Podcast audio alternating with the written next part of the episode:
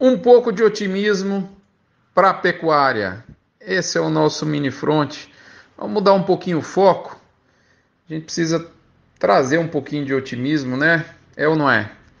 Uns momentos difíceis, uma temporada.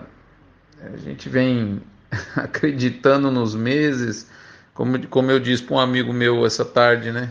A gente tá, tá rolando a posição do, do, da expectativa boa, né?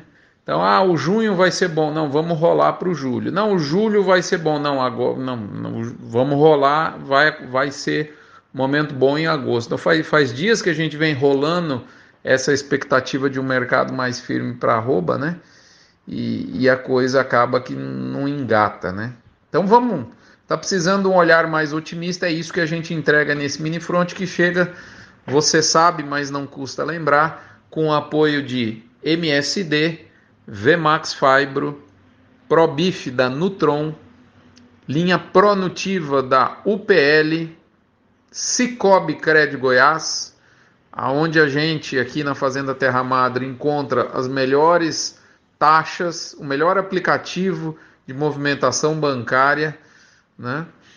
Agropecuária Grande Lago, Alflex Identificação Animal, Asbran Associação da Suplementação Mineral do Brasil, e gerente de pasto, com o tripé né, de uma consultoria, um método, ou seja, um conhecimento, e um software, em outras palavras, uma ferramenta para você manejar pastagens de forma plena e global. Moçada, vamos falar rapidamente sobre o mercado, né? Só para gente, para vocês não falarem que eu não falei de mercado, vamos falar um pouquinho de milho a gente está naquele momento do ano em que a especulação sobre clima dos Estados Unidos está com força máxima. É o que a gente chama de mercado de clima. Aquela história, ah, o tempo vai ser seco no cinturão, no corn belt americano, o milho sobe. Ah, vai chover, o milho derrete.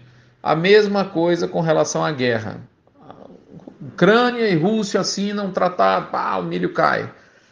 Ah, a Rússia bombardeia o porto, pá, o milho sobe.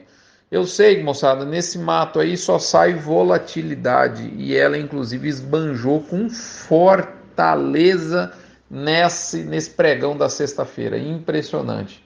Miriam rompeu o mercado para cima na abertura, é, acompanhando a Bolsa Americana, pregão noturno, depois às 10h30 de urna, e aí, de repente, no meio da tarde, inverteu, deitou o arreio e a coisa veio para baixo. Com relação ao boi gordo, relatos pontuais de melhora de demanda no mercado interno existem. Dá para explicitar com isso a sazonalidade de virada de mês, volta às aulas, dia dos pais na sequência, enfim.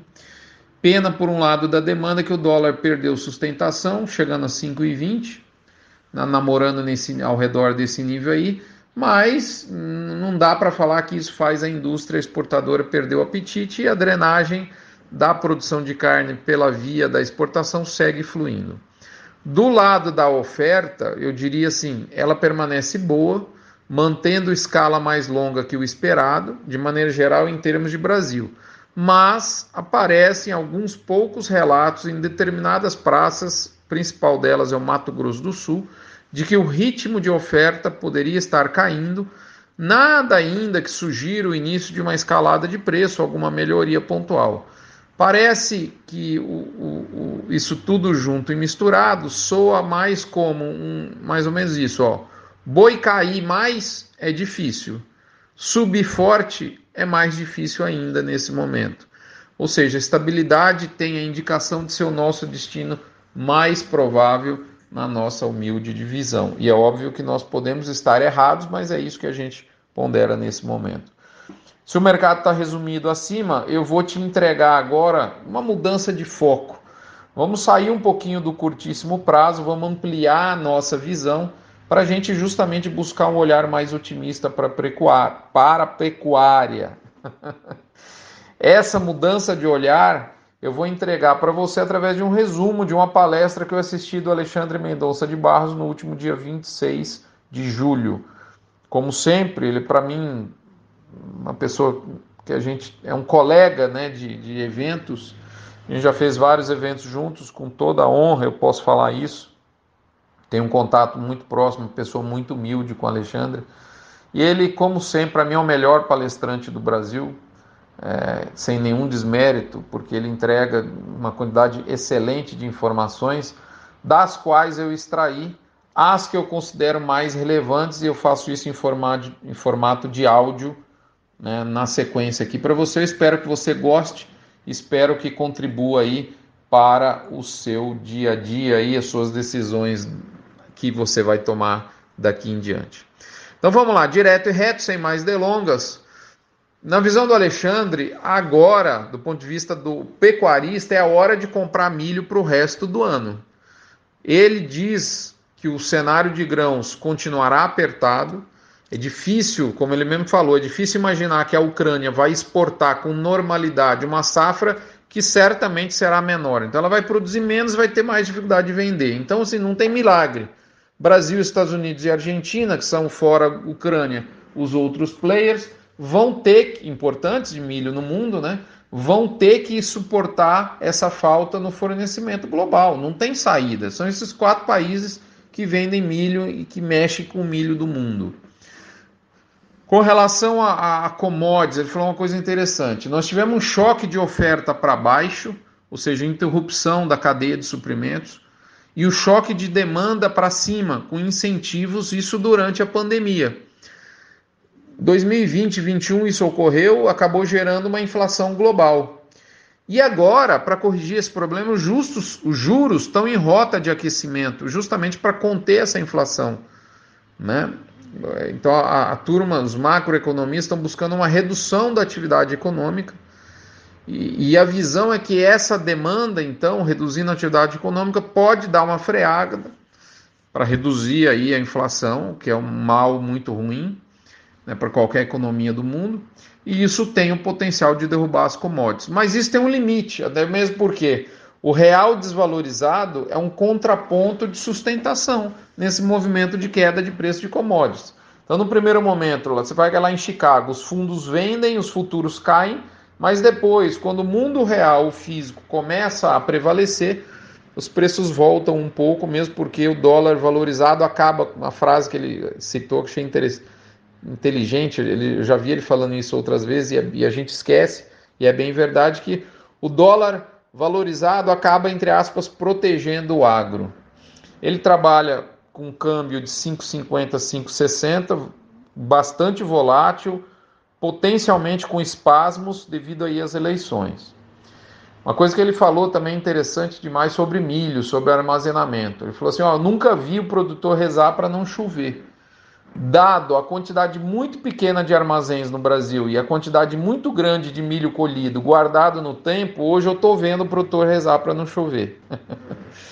É, a visão dele é uma visão interessante, ele, ele mostra um aumento, ele acredita, né, e a gente está vivenciando isso, um aumento de área de plantio no Brasil, mas o ritmo de expansão dessas áreas plantadas está desalinhado ao ritmo do crescimento da nossa capacidade de armazenagem. Então a gente está meio que testando o limite da nossa armazenagem e isso faz impacto nessa queda de preço, fez impacto, melhor dizendo, nessa queda de preço recente do milho. Do ponto de vista geopolítico, é, mudando aqui já de assunto, ele comentou um pouco sobre a, a, geopolítica global. E assim, o resumo é que a guerra Rússia-Ucrânia aumentou a importância do Brasil quanto ao, ao, ao, ao vamos falar assim, a posição de ser um fornecedor mundial de suprimentos, um fornecedor mundial de alimentos. No momento em que meu filho chega com o carro barulhento dele, eu estou fechando a janela aqui para incomodar menos você. Me desculpe. Escritório em casa é isso, né? Estamos na fazenda, estamos junto com a família, estamos em casa, estamos junto com a família também, graças a Deus. É, aí entrou, já que ele estava falando de geopolítica, né? E o Brasil entrando aí cada vez mais forte no rol de, de, de, fornecimento mundial de alimentos, ou como eu gosto de falar nessa mesma linha do Alexandre, o hipermercado do mundo, aí é que vem o otimismo do olhar dele na pecuária. Né? Alexandre, que é um, um economista, é, é, é, agrônomo e pecuarista, diga-se de passagem, né? ele, ele acredita muito na atividade. E por que, que ele tem um olhar otimista? É, ele, ele, foca muito o otimismo dele nos próximos anos com, para o Brasil, para a pecuária do Brasil, nos Estados Unidos. Então, se a gente olhar um pouquinho o retrovisor da pecuária americana, a gente viu o maior abate de fêmeas em décadas, prejuízos no confinamento americano desde 2019, dificuldade de operação de frigoríficos devido à pandemia. Então, isso reduziu preço na cadeia, né? É, reduziu o preço do bezerro que o invernista, o engordador americano, o confinador, podia pagar no bezerro. E aí, meu amigo, o abate de fêmeas explodiu. E com uma dificuldade de operação de frigoríficos, a, a, a porta de saída ficou fechada, mais fechada, mais estreita, melhor dizendo. Né? Com a pandemia, os frigoríficos americanos chegaram a parar, muitos deles, alguns muito importantes mesmo. Então, pensa, pensa bem, o, o, impacto de preço, a arroba veio para baixo e essa dificuldade de remuneração do produtor americano explodiu e o abate de fêmeas foi na lua. Bom, isso é retrovisor. Em 2023, e a gente tem que olhar para o para-brisa, e esse é o ponto do, do, que fundamenta o otimismo do Alexandre, os Estados Unidos vai ter uma oferta menor de fêmeas para abate, vai iniciar um ciclo de retenção é, que vai reduzir em 900 mil toneladas a produção de carne americana no ano que vem, com uma base agora de 12 milhões de toneladas. Significa dizer uma queda de 7,5% algo que, nas palavras do Alexandre, ele jamais viu parecido na vida profissional dele. Quando ele olha na, nos números dele a Austrália, por motivos um pouco diferentes, mas ele vê o mesmo movimento, ou seja, redução da produção de carne. No caso da Austrália, recentemente, com um risco sanitário muito aumentado. Nada ruim aconteceu por lá por conta de febre aftosa, mas o risco aumentou, a percepção de risco da indústria de carne global para a Austrália aumentou muito. Então, qual que é o ponto bacana? E aí é que, de novo, consolida e alicerça o otimismo do Alexandre. Com relação ao, com exceção do Brasil, melhor dizendo, a oferta de carne no mundo cai forte, principalmente capitaneada por Estados Unidos e Austrália. Aqui no Brasil, a gente tem algo exatamente contrário. A gente tem um aumento de 6 a 8% no abate CIF, é, em relação ao ano passado, nos números do Alexandre, portanto a oferta de carne está aumentando. E nós temos um mercado interno machucado com inflação, reflexo de pandemia, apesar que o emprego agora no Brasil deu uma decolada importante, saiu um número hoje interessante, bastante bacana, acima das expectativas, mas de toda forma o mercado interno ainda não está entregando o que ele poderia entregar, com certeza. Tem uma quantidade grande de pessoas ainda namorando a fome no Brasil, a privação de alimentos. Né? E a grande porta salvadora para os pecuaristas brasileiros que se abre é justamente o mercado internacional para a nossa carne.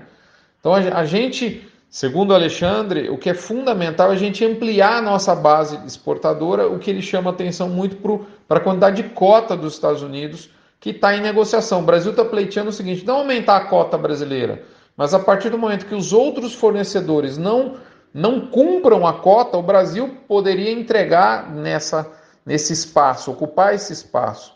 Então, nós aqui no Brasil temos sim mais oferta de gado gordo, mas os dois grandes players, Estados Unidos e Austrália, estão em extrema dificuldade.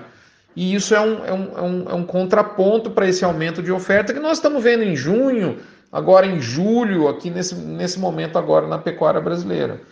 Então, assim, Estados Unidos, segundo Alexandre, é um mercado altamente exigente, que paga bem e está passando por um momento incrível e inédito. Está desenhada uma falta de carne para eles logo ali, são os maiores consumidores de carne. Então, assim, quem sabe a gente consegue entrar com uma quantidade maior de volume sem pagar a tarifa de 25%, 26% na América. É interessante, já que ele estava falando de exportação, ele lembrou aqui que o percentual de exportação de carne no Brasil, em relação ao que nós produzimos, sobe todo ano. E isso vai continuar na visão dele. E se a renda do brasileiro não subir, justamente é esse mercado externo que vai ajudar a sustentar os preços da arroba no mercado interno. E ainda tem a possibilidade, se a renda aqui internamente voltar e haver algum crescimento econômico, o mercado interno, que ele chamou de gigante adormecido, poderá acordar. E aí né, consolida a posição otimista dele com relação à pecuária. Então, 2023 ele entende que nós vamos produzir mais carne aqui no Brasil, que a participação da exportação em nossas vendas também vai crescer. Né? Ele citou alguns exemplos de passagem. Reino Unido, por exemplo, depois do Brexit, pode comprar carne diretamente aqui no Brasil. Isso já está acontecendo, alguns movimentos nesse sentido.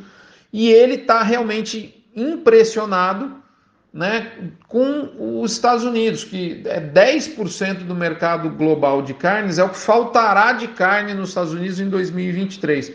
São 900 mil toneladas de carne a menos, numa base de 12 milhões de toneladas. E lá falta carne mais magra, que a gente produz aqui. Então, esses números ele ressaltou que não são o número deles, dele, ele não gosta de ficar dourando a pílula, mas ele está trabalhando com números que o próprio governo americano está dizendo. Então é aí que reside o otimista, o ponto, o olhar otimista dele para a pecuária. Nesse momento, o criador sofrendo um pouco mais, mas ainda com algum equilíbrio para todos de maneira geral. Se a gente conseguir esse espaço adicional que deve se abrir no mercado americano, essa vai ser uma porta bem interessante para justamente no momento que a gente vai precisar para dar vazão à saída de um produto carne que nós estamos produzindo em maior quantidade.